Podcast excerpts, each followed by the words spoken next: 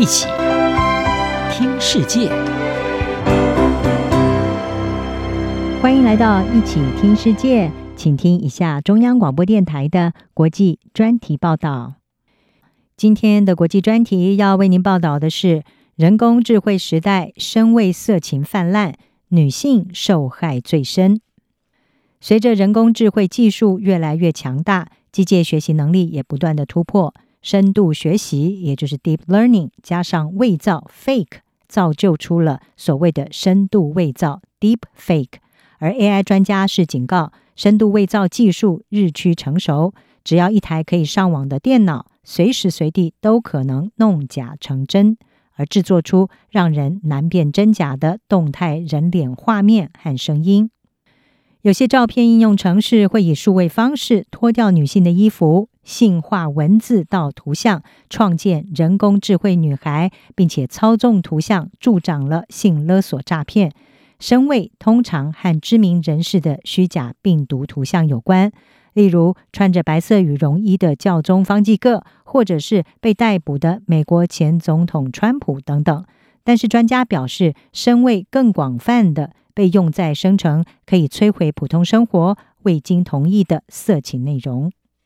人工智慧工具和应用程式被广泛的免费提供，不需要技术专长，让很多使用者可以用数位方式从照片中剥离衣服，或者是把人脸置换到色情影片当中。女性特别容易成为目标。宾州大学专门追踪图像性猥琐的研究员马杜克斯他说。人工智慧生成的色情和声位色情的兴起，让未经同意而使用女性形象或者是肖像的行为变得正常化。他说：“当一个社会几乎可以任意的剥去任何女性的衣服的时候，那代表我们发出了什么样关于同意的讯息呢？”在一段泪流满面的影片中，一位名叫 QT Cinderella 的图奇 Twitch 直播主。他就控诉自己成为身位色情的受害者，也道出了对女性的不断剥削和物化。这个丑闻在今年的一月爆发，当时一位直播主尤因被发现在直播当中观看一个几位女性的身位性图像，其中包括 Cutie Cinderella。Cutie Cinderella 当时在 Twitter 上，也就是现在的 X 平台上面是写说，这不仅仅是被侵犯那么简单。远不止于此，他说，这段经历已经毁了他。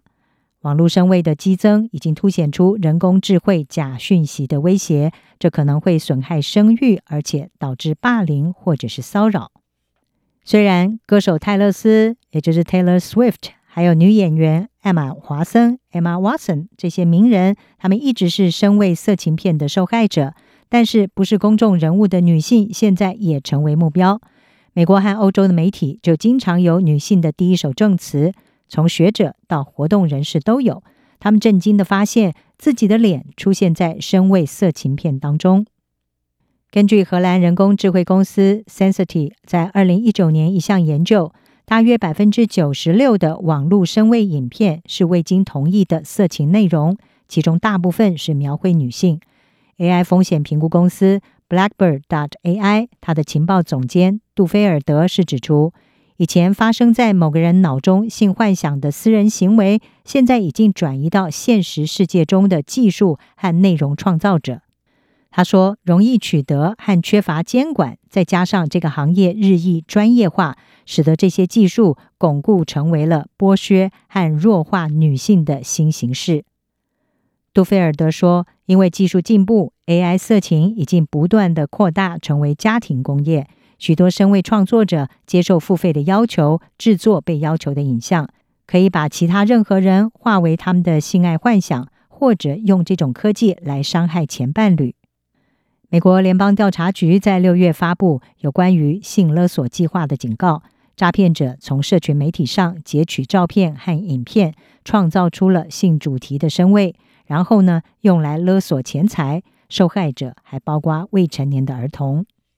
人工智慧品牌保护公司正义，它的执行长兼创办人普塞尔就说：“这不是创造和共用这些图像的网络黑暗角落，它就在我们的眼皮底下。是的，法律需要迎头赶上，而在英国，政府已经提出了一项新的网络安全法案，将会把分享色情声位定为是刑事犯罪。至于在美国，包括加州还有维吉尼亚州在内，已经有四个州禁止传播声位色情内容。但是如果居住在这些司法管辖区之外，受害者通常几乎是没有法律追诉权。今年五月，一位美国国会议员已经提出了预防亲密图像深度伪造法案。将会把分享未经同意的深度伪造色情内容列为非法，包括 Reddit 在内，这些受欢迎的社群媒体也已经试图要规范他们蓬勃发展的人工智慧色情群体。普塞尔说：“网络是一个没有国界的司法管辖区，需要有统一的国际法来保护人们免受这种形式的剥削。”以上专题由杨明娟编辑，海清清播报。谢谢你的收听。